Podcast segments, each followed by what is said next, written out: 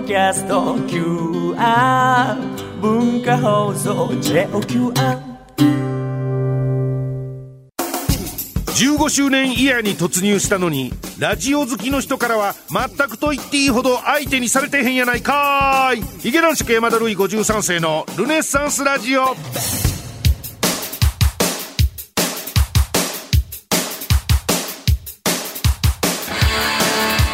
どうも、えー、ヒゲ男子の山田るい53世です。ヒゲ男子山田るい53世のルネッサンスラジオ、今週もよろしくお願いします。ということでございまして、今回の、まあ、えー、放送は違うのか、配信、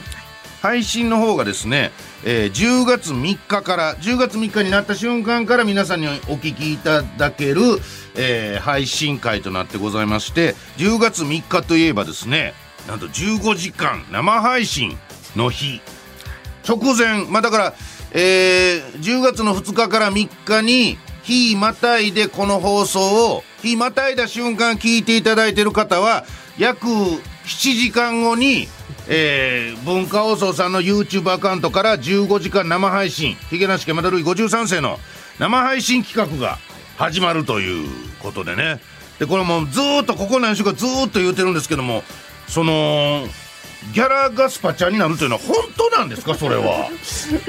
本当にそのいわゆるスーパーチャット投げ銭というところから捻出しようとしてるんですかって聞こうと思ったら、えー、プロさっきまでいたプロデューサーがいなくなるというね、えー、金逆なんですよねだから逆ハイエナというか逆ヘッジファンドというか金の匂いがしてくると逃げるんですよ彼は。金の話になると、そそくさと逃げて、スタコラさっさと逃げていくというね、まあ、ああいうところもちょっと良くないなと思うんですけども、まあ、ほんまにそうらしいですよ。だから、うの T さんのギャラも、うの D さんのギャラも、制作費もっていうか、俺なんか、その、文化放送が出してる、なんか記事というかコメント見てびっくりしたんですけど、今後の制作費に当てるみたいな言い方してるでしょ。要するにその、あと何ヶ月分か分からへんけど、はいその1回じゃないのね。これがもうこ怖いですよね。つまりその分こっそり持っていくってことでしょ？万が一、こう、スパチャが入っても。その日一日の、まあまあまあまあまあ、みんなでまあまあまあすなおみんなでまあまあまあまあってすなお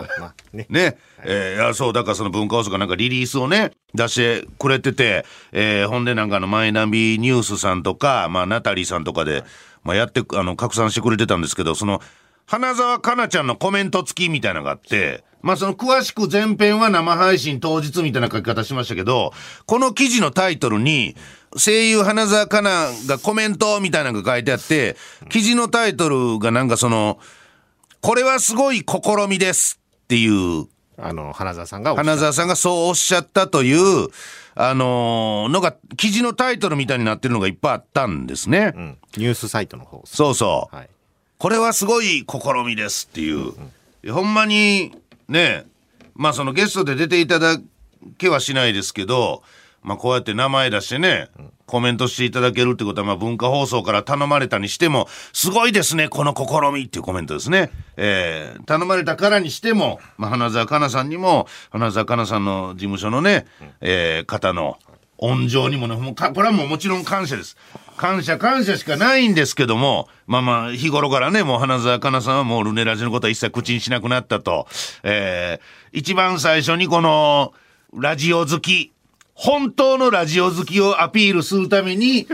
この変わり種の番組をチョイスして、弾みをつけたという説を唱えてますけども、もうそんなこと言うててもこうやってコメントくれるのはありがたいんですが、ただこれ、本当にコメントしました、花澤さんが。これはすごい試みですねって、このなんか、何の体温も感じない。なんでしょう、この、ボット感あふれる。言葉が死んでます、ね、死んでます。なんでしょうね、この、あ、い、うって書いた、木のコマみたいなのを誰かが並べただけみたいなね、この。いや、でもコメントいっぱい笑ってますよ。ええー、いやこ、これはもう潜在やがな。コメント、あ、これ？だから一応花澤香菜さんがコメントいただいて、ルネサンスラジオが番組放送15年目突入ということで、本当におめでとうございます。15時間特番をやるということで、かっこわら、すごいですね、この試み。ただ、文化放送では流れないという、かっこわら。えー、笑ってるじゃん。大体あの、カッコ笑つけるときは、笑ってないんですよ、これは。ここにカッコ笑入れとかな、しんどいなっていうときにカッコ笑入れるんでね。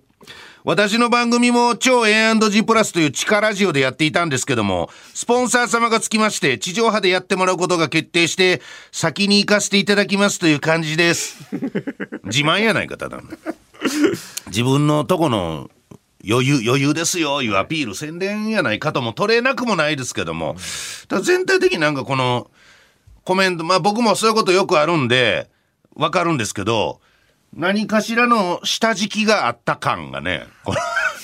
こういう感じで、あの、送ってください。語尾とかをお任せしますんで、で、ちょちょいと変えた感じが、まあ、花澤さんもお忙しいでしょうからね、そんな1からうーん、うーんってうなってね。コメントひねり出すようなことはしない、されないかでしょうから、えーその感じがテンプレートありました感がね、すごいですけども、そんなことをさっぴいてもですね、あのもう超大人気花澤香菜さんにコメントをいただけ、かつ、かつですよ。はい。もう最初ブーブー言ってたんです俺は、もうそのギャラを払いたないんか知らへんけどもゲストコーナー蓋開けたら、穴ばっかりやないかと いやほんまもうなんて言うんでしょうベタな言い草ですけど穴行きが流行った時より穴ばっかですよ まあ、そうね。ねええーゲスト谷川アナはい。田中アナ森田アナ、んね坂口亜美さん亜美アナ、はい。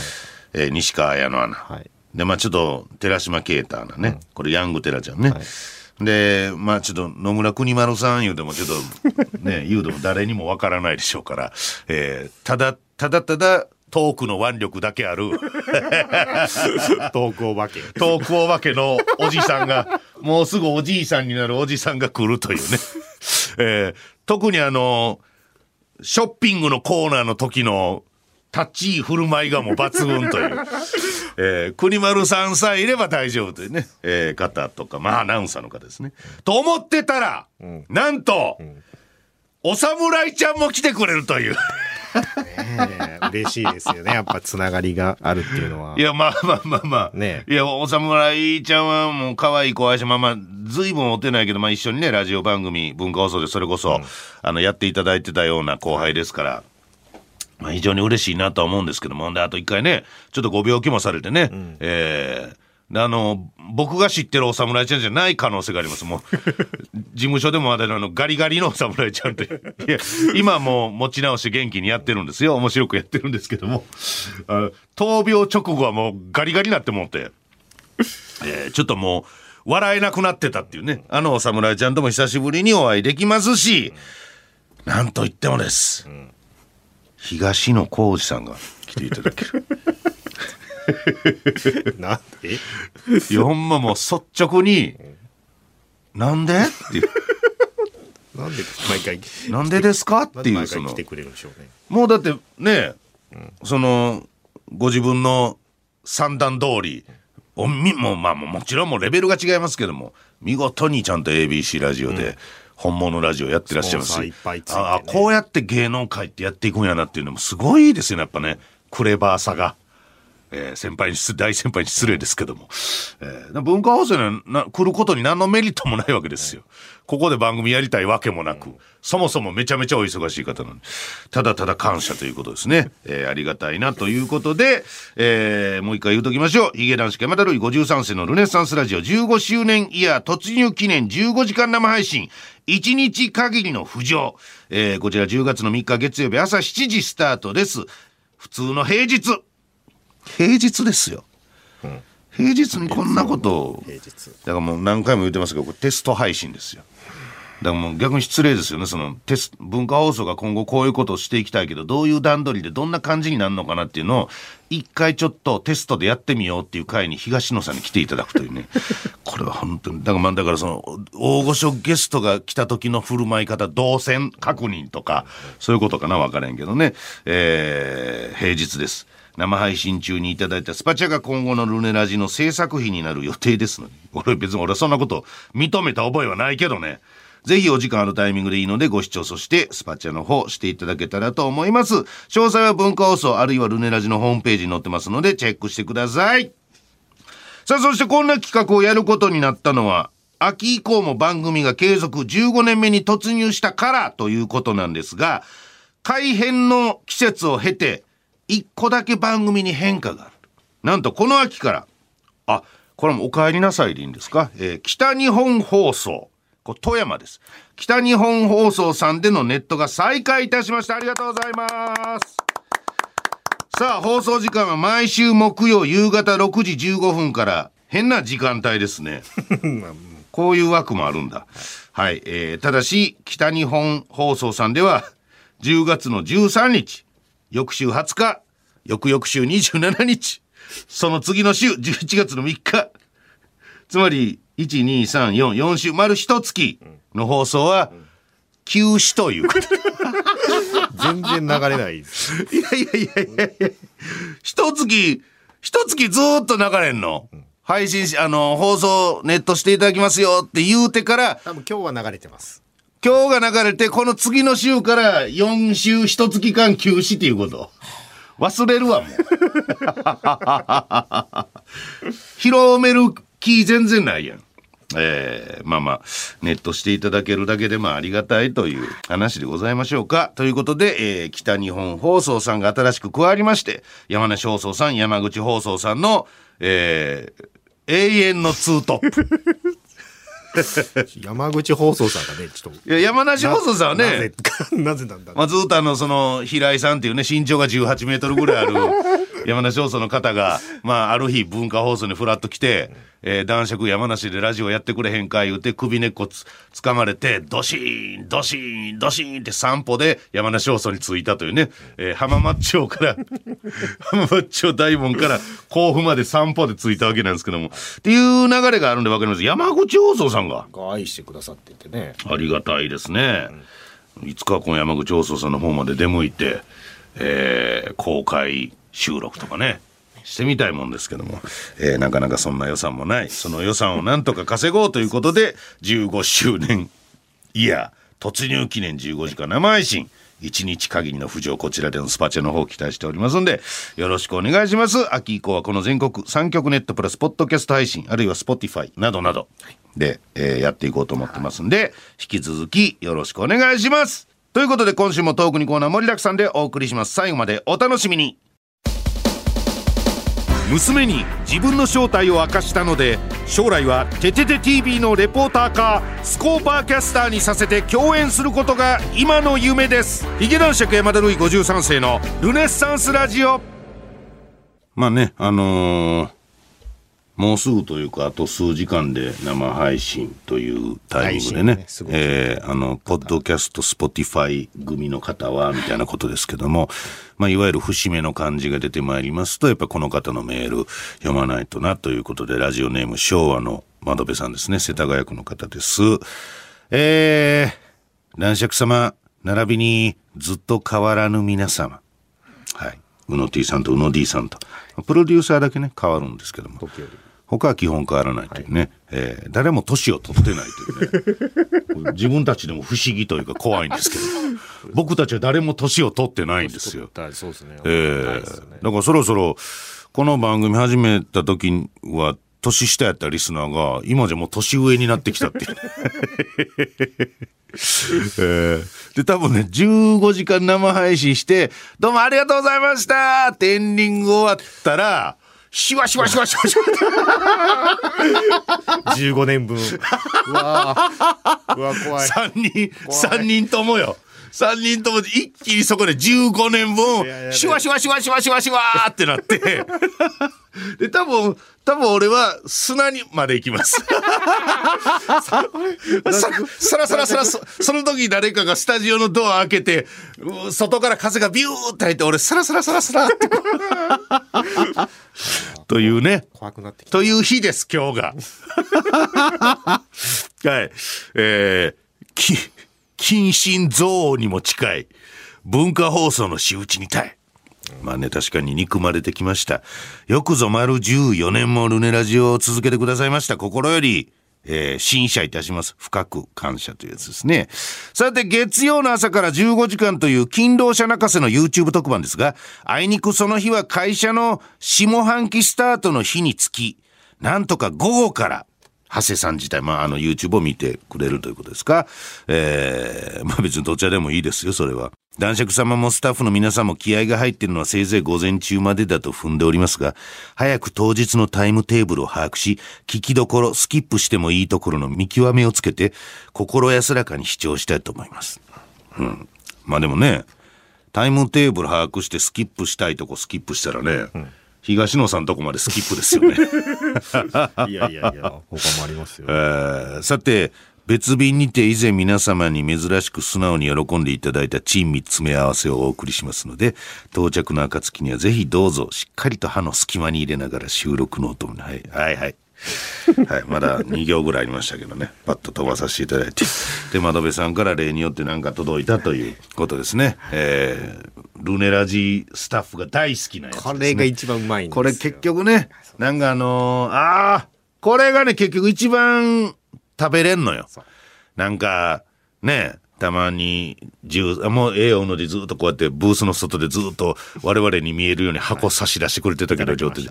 あのーゼリーとかね。いやもうゼリーもうまいんですけど。ジュースとかジュースとか、や野菜ジュースとかね、送ってくれるんです結局あの、イカ干したやつとかね。えーなんか、よ、あんまり普段は買わへんナッツとかね。ああいうのが一番いいんですよ味好みみたいなやつですね。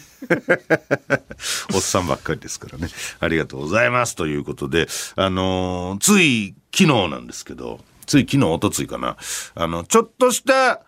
あの、今、その、ウェブ CM みたいなんてよくあるじゃないですか。で、ちょっとした、そういうやつを、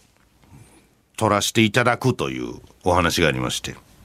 なんかあの、神宮の方にあるスタジオに行かなあかんってなって。で、ヒゲ男爵は、15時半入りやったんですよ。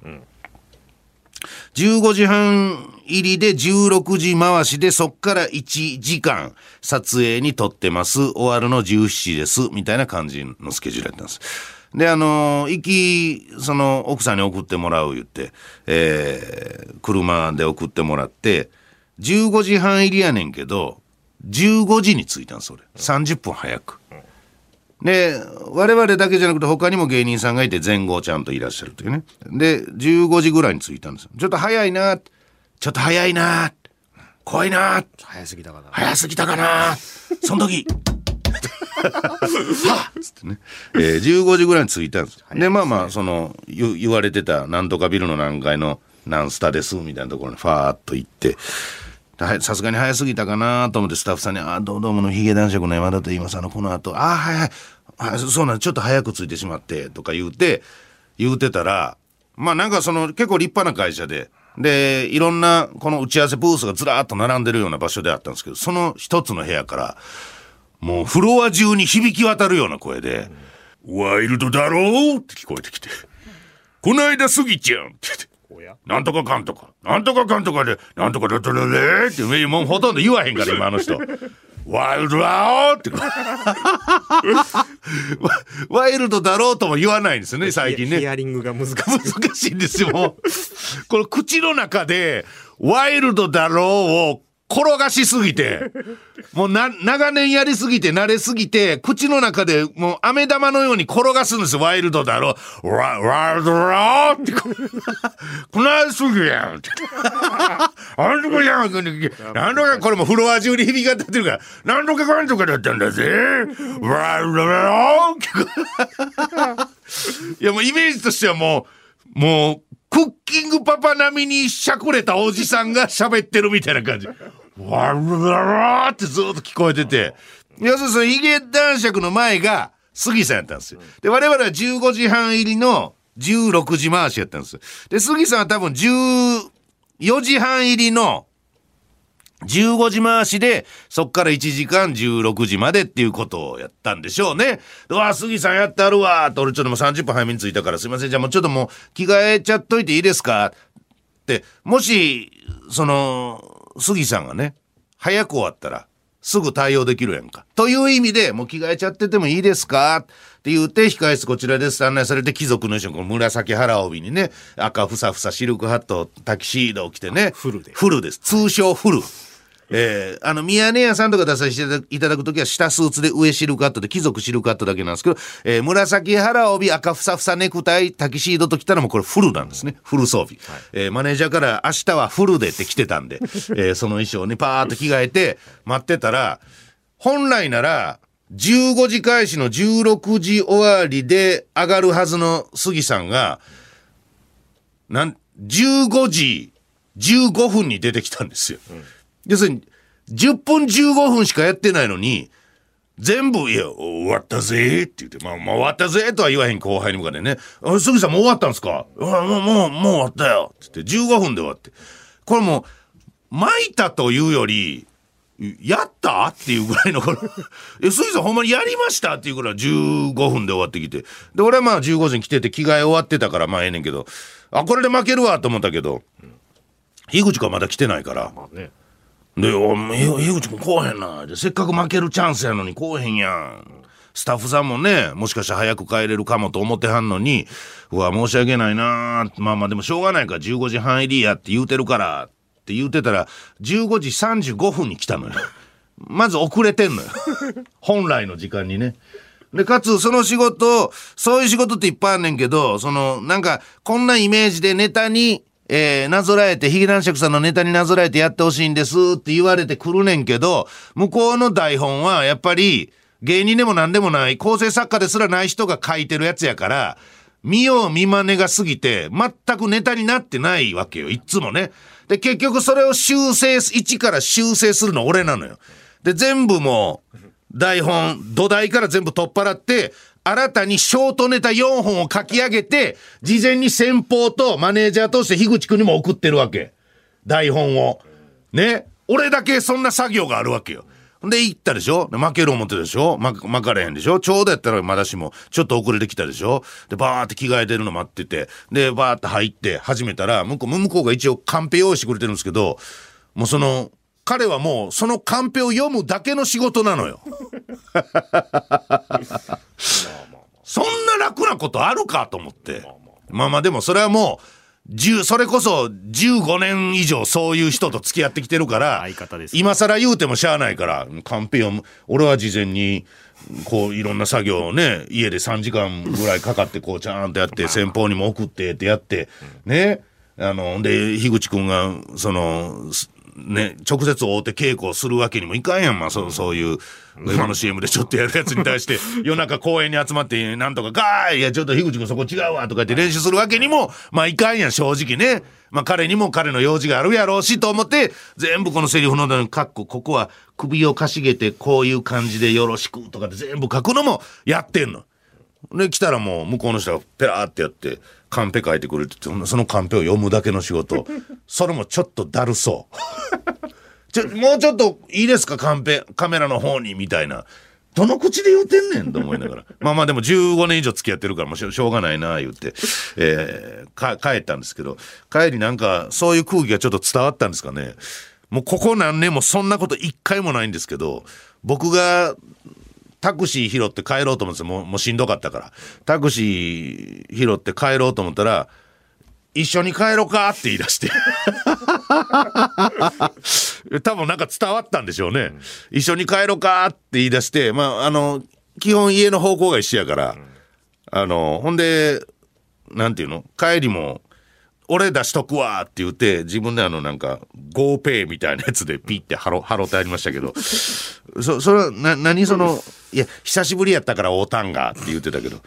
いや俺俺と車中で喋るために金払うの自分っていう。相方相方と車中で喋りたいから金払うたんって久しぶりいや違うのその気ぃ使うたとかカンペ読むだけのこととかじゃなくて あの久しぶりやからちょっと話したいな思って。いやだから俺最初ドキドキしたもんそれ言われてから。乗る乗る時もすぐ聞いたのよ「ん何ちょっと俺が怒ってると思ってんの?」みたいなこと「いやいや違う違う違う違う。そういうことじゃなくてあの久しぶりに会ったから喋りたいなと思って」って言うと「ああそうなん？相方に？相方と喋りたいがために一緒にタクシー乗って金自分払うわ」っていう俺キャバクラの人じゃないねんからえー アフターか言って、言うてんけど、えーそういうことじゃないねん久しぶりやから喋りたかっただけやねんって言われたからよかったけど、俺最初、二つ思ったもんね。えーもう、あの、芸人辞めるって言い出すか、あとは、金貸してくれのどっちかやなと。あと、たまに定期的に彼から言われる、こんな大変なことがあったんだけど、どう立ち居振る舞えばいいの相談。あー可愛い人です、ほんまにね。ありがたい話です。フリートークのコーナーでした。番組を支えてくれているお肉屋さんからは塊肉がリスナーからはおかきが送られてくるそんな番組ですヒゲ男子山田るい53世のルネッサンスラジオ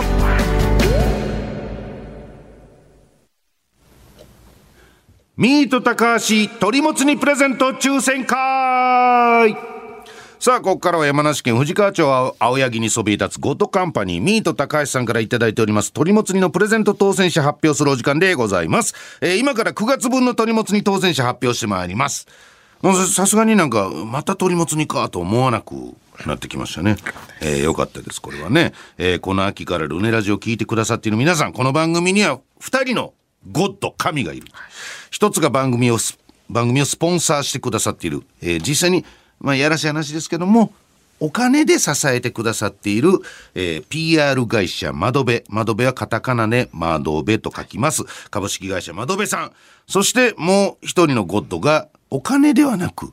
肉で支えてくれているという、えー現物支給で番組を支えてくださっているミート高橋さんでございます。えーこうやって定期的に鳥もつ煮をプレゼントしていただけるということで、さあ、それではまず一人目の当選者発表しましょう。こちら、ラジオネーム、濃いめの恋玉、おめでとうございます。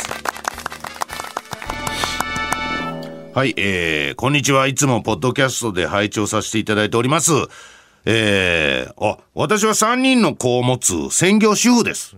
女性の方ですか、あ、女性ですね。長男が幼稚園に入園したあの日から、いや、どの日やねんよね。私の人生に父母の会、父、母の会というものが現れました。まあ、PTA 的な保護者会みたいなことですね。それから10年余り、毎年3人のこの役員をそれぞれ務める羽目に、鬱陶しいですね。今年に至っては保護者会代表を務める運びとなりそうです。ずっとやってるから。あもう全てをねご存知ですもんねっていうね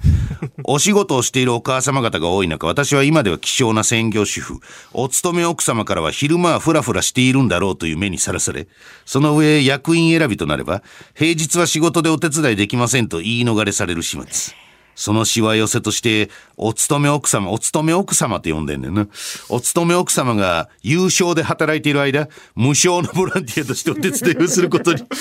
なります。出ないからね。言えば、確かにね、理不尽ですよね。まあでもあの、無償のボランティアとして働く気持ちは我々一番よく知ってるんで。えーもう感覚的にはその全くお金が出てないと言えば嘘になりますけども、感覚的にはほぼ無償ですから。ほぼ出てないですえー計算に入れてないですからね。あの、毎月、うん給料の明細もうても、これの額は計算に入れてないですから、俺は。無償のボランティアとしてお手伝いをすることになります。最近では大量に作ったおかずも食べ盛りの子供たちに取られ、タンパク質不足で毛量も減った気がするので、か髪抜けてきたって。あちょっと薄くなって。あープロテインを飲むようになりました。そうなの、プロテイン飲んだら毛抜けへんの？あタンパク質。わからへんけど。ぜひ、ミート高橋さんの鶏もつ煮を食べて、良質なタンパク質と活力を手に入れたいですって。もうこれはもう喫緊の課題ですから、えーすぐさま、超特急でお送りしないと。そうですね。ちょっと鶏もつ煮が届くのが遅れたら、落ち武者みたいになってる可能性ありますから。それらのちょっと保護者会のメンバーも引くでしょうからね。えーぜひ鶏もつ煮を食べて、毛量を、毛を太く多くしてください。ねということでございます。さあ、そしてお二方目こちらです。ラジオネーム、マサチューペット工科大学おめでとうございます。うん最近我々が好きな LINE の面白ペンネーム。面白い、面白ペンネーム。マサチューペット工科大学ってね。これ、これぐらいのベタしょうもない感じが好きですね、最近ね。えー短いです。2行だけ。職場の同僚に50万円ほど貸して、早2年が経ちました。一旦鳥もつ煮をいただきますと。一旦って何やねん。一旦いやだからま多分まだまだ返してくれないのよ多分ね。返そうだから一旦ここで鳥もつ煮でこの留飲を下げとくというね。一旦鳥もつ煮をいただきますと非常に助かりますというね。ことで、えー一旦差し上げましょう。じゃあご要望通りねえーまあただ早2年と言ってもね私あの60万を超える金を しかも先輩芸人に10年貸したあの覚えがありますから経験がね。まあでもね、ポンと返してくれたんでね、男気がね。いやいやいや 10年間返さんかったやつをいトークイベント絡めてちょっと追い詰めてようやくその後に50万入れたけどほんまはまだ10万足りへんねん。すぐ入金何が男らしいねん。どこが男気やねん。えーまだ2年ぐらいでははい。全然大丈夫です、ということでございます。さあミート高橋さんの鳥もつにプレゼント。まだまだ続くということ。で多分あの高橋社長がお亡くなりになるまで。でそのむ息子さんか娘さんかお子さんか分かりませんけど誰かが次引き継いだ時にもう無駄を省い省いていこうまずはルネラジからだっていうね なんで親父はこんなわけわかんないものに毎月肉をいっぱい送ってたんだっていうねことになると思いますんで。えーご存命のうちに頑張りましょう。これからもということですよろしくお願いしはい、ミート高さんの鳥もつ煮プレゼントまだまだ続きます。現在10月分の応募受付中。鳥もつ煮が欲しいという方は住所、本名、そしてどれだけ鳥もつ煮が欲しいのかも忘れずに書いて、メールアドレス、ヒゲアットマーク JOQR.net、ヒゲアットマーク JOQR.net、ヒゲの綴りは HIGE までお送りください。えー、鳥もつ煮は文化放送ではなく、直接ミート高橋さんから発送いたします。ということで、以上、ミート高橋鳥もつ煮プレゼント抽選会でした。Spotify でも流れているおしゃれでアーバンでクリエイティブな番組です劇団四季山田るい53世のルネッサンスラジオさあ、エンディングでございます。番組では皆様からのメールお待ちしております。現在募集しているコーナー、偏見オブザイヤー2022やばいお隣さん、開店ひげ丸食堂、ルネラジミュージックリクエスト、週刊ガチラジオマニアを作る。あそういえば作ったね、こんなコーナーね。新コーナーあーはリニューアルですね新コーナーか。そうはいか、そうか。えールネサンスラジオラストメッセージ。そして、こちらは株式会社窓辺さん。PR 会社カタカナで窓辺でございます。窓辺さんにスポンサードしていただいているコーナー。あなたはこれをなんと PR する。こちらのコーナーもやっておりますんで、ぜひぜひ、えーメールをお送りください。さらにミート高橋さんの鳥もつにプレゼント、うん現在も応募受付中です。こちらへのメールもお待ちしております。えー番組をより安定して続けていくために、スポンサーになってもいいよ。ちょっと興味あるよ。お金出したいよという方からのお伺いのメール問い合わせも引き続きお待ちしております。これはマジです。えすべてのメールはこちらまで、ヒゲアットマーク JOQR.net、ヒゲアットマーク JOQR.net、ヒゲの綴りは HIG までお送りください。さあ、そしてお知らせもございます。私書きました、一発屋芸人列伝、こちら新潮文庫さんから尾崎世界観さんの解説も加えて発売中です。えー引きこもり漂流期完全版中年男ルネッサンス一発屋芸人の不本意な日常、パパが貴族、こちらも手に取って読んでみてください。ウィズニュース雑誌コンティニュー日経新聞のお悩み相談などなどコラムも連載中です。金曜キックス YBS 山梨放送さん毎週金曜昼1時から夕方4時半までラジコプレミアムに加入すれば全国で聞くことができます。さらに山梨の方毎週金曜夜7時から生放送山梨調べらずててて TV こちらにも出演中です。えーご覧になれない方は山梨県の県境を車かなんかで越えていただいて、えー夜7時から始まります生放送を見ていただいてそのまま家に帰っていただくというような段取りがよろしいかと思います。はいということでえーっともう時系列というかあれがもうぐちゃぐちゃなんですけど、えー15時間生配信あのポッドキャスト Spotify 等で等で聞いていただいている方は今日この後この後というかまあそれはこれを聞くタイミングにもよりますから終わってる終わってる人もおるでしょうけどもね、えーぜひ、えーまだ間に合うあ、えー始まる前に聞いたよという方は YouTube 生配信の方もチェックしてみてください。ということで、えー今週はこの辺で来週までさようなら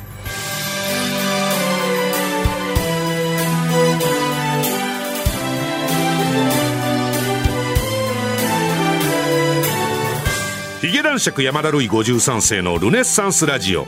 この番組は窓辺の提供でお送りしました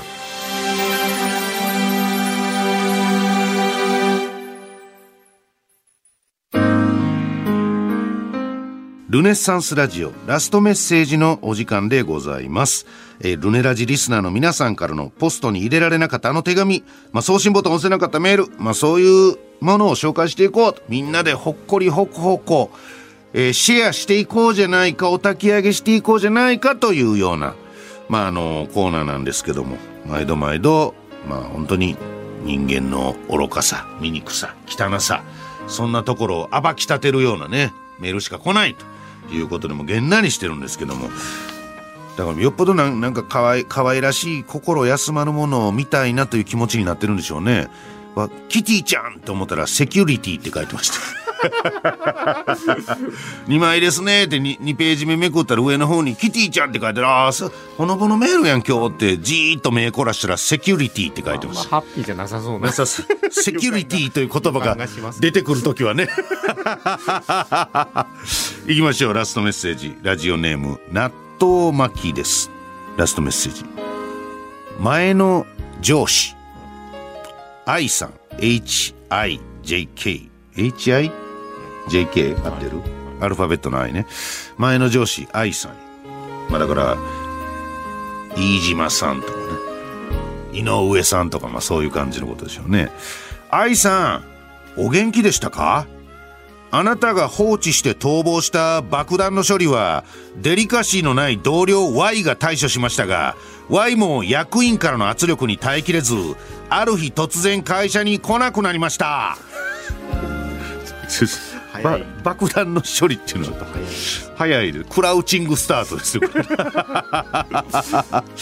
えー感謝祭の時の安田大サーカス団長ですねこれは。この爆弾の処理の説明がちょっとよくわからない。Y の逃亡後逃げた後新しい上司 O さんが入社しました。王さんはあなたと違い仕事ができ他の部署との関係も良好で赤字部署だった私たちの部署を黒字部署へと導きすごい。今や会社の重要人物となったため私は救世主だと思っていました。7月までは。7ね、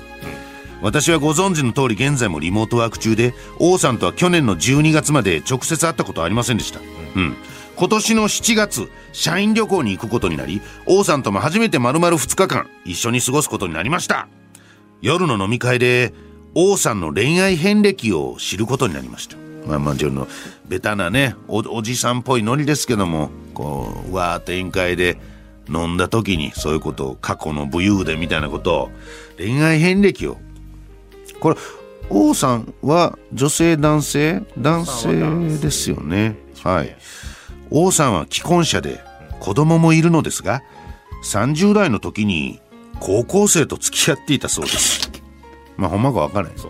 それだけでもびっくりですが現在は俺はセフレがたくさんいる。しょうもない。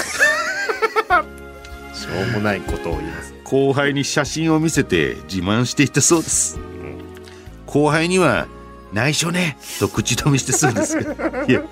内緒も何もお前が言うてきたんや言うね。そもそも言わんかったらええのにという口止めしたそうですが後輩は私の仲良しの同僚にすぐバラしていました。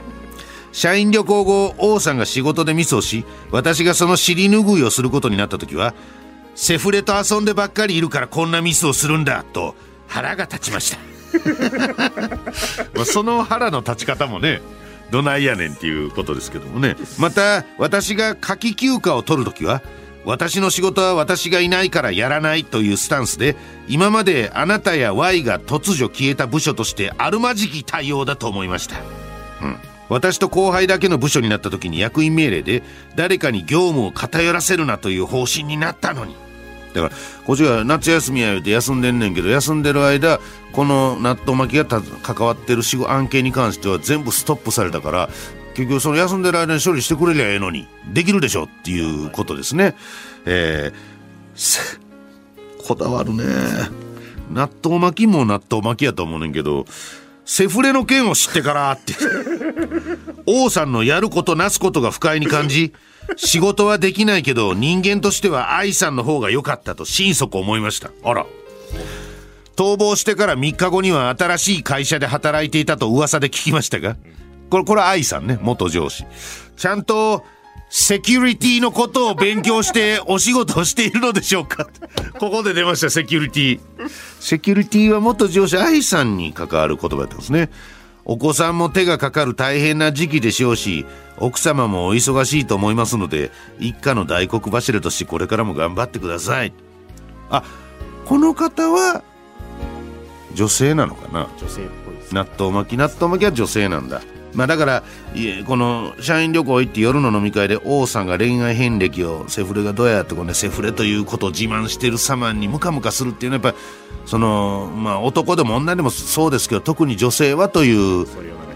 ことなんでしょうね。でなんかそうく口説き混じりでやったんでしょうね王さんはね。隣に座って、えーだから、えーちょっとハラスメントチックで不愉快だったというようなことからこういうメールを送るに至ったんでしょうけども。ただこの最初に出てきたあなたが放置して逃亡した爆弾の処理はっていうまあ多分仕事の案件のことややらかしたんやっとやらかしのことやと思うんですけどその説明が一切ないんで もしかしたら本当の爆弾かもしれないっていうね思いもありますがどうしてこのみんなはうちのリスナーはいい上司に恵まれないのかというね。これはねやっぱり我々の呪いですかやっぱりこれは。いい仕事先で先輩上司に恵まれない。上司もこの番組で言えばプロデューサーが上司ですけどもプロデューサーはコロコロ変わる。やっぱ恵まれないんですよね、そういうね番組の良くない波動がリスナーにも言ってしまってるんじゃないかとちょっと責任を感じますけども、えーなんとか生き延びてくださいということでラストメッセージのコーナーでした。